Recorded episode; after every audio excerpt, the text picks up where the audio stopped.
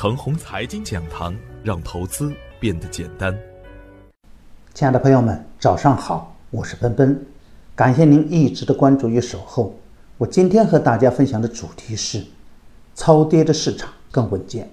昨天的早盘，我使用的标题是“防范风险，逢低低吸”，明确的指出风险所在以及盘面的机会所在。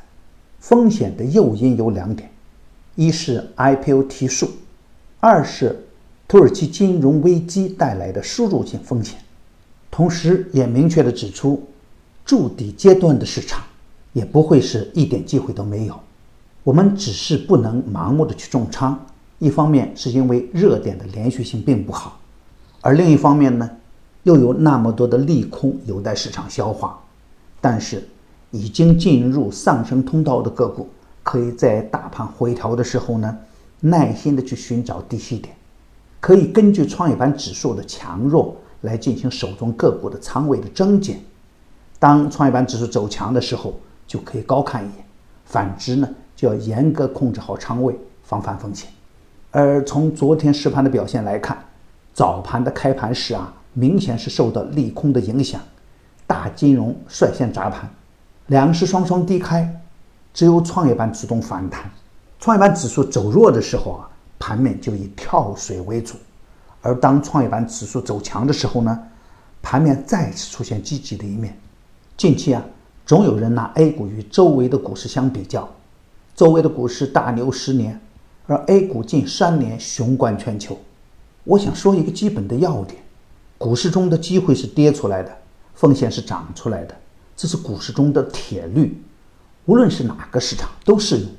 正是因为在过去的三年中，A 股雄冠全球，所以在当下的市场中才能更加的安全，超跌的市场才能更加稳健。细想想看，我们的大管家真的不容易。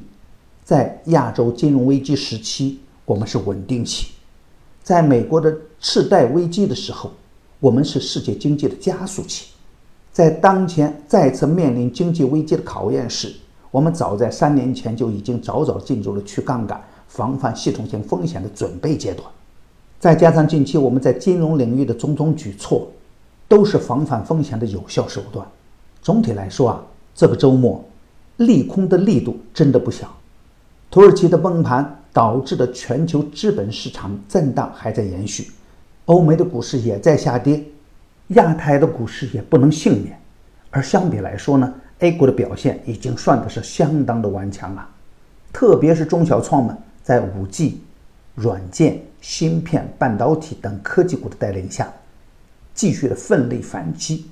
盘面反弹能否持续，还是真不能马上就下断言，还要看外围的环境怎样演变。操作策略上仍然要坚持以防范风险为主。逢低低吸，也就是说啊，操作的对象要选择强势回调的股票来干。如果没有强势，吃面就是大概率事件；如果去追高呢，也是大概率吃面。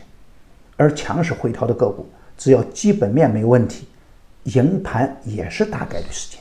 比如晨星科技、经济国安、豪美集团等个股，都是强势回调的案例。这样的情形呢？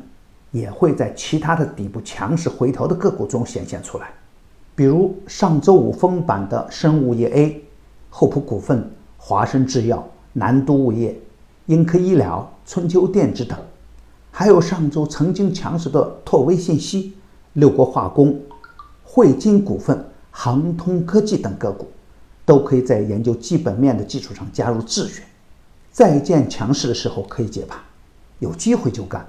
没有机会就等，有明确的投资方向，才能避免盘中去做随机事件。上升通道的好股票啊，回调后再走强就是很好的买点。热点板块的龙头股啊，更能享受高溢价，但是需要眼光和远见。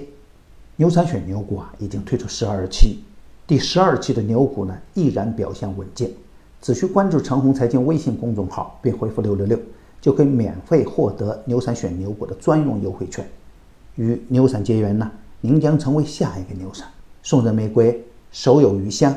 感谢您的点赞与分享，点赞多，幸运就多；分享多，机会也多。谢谢。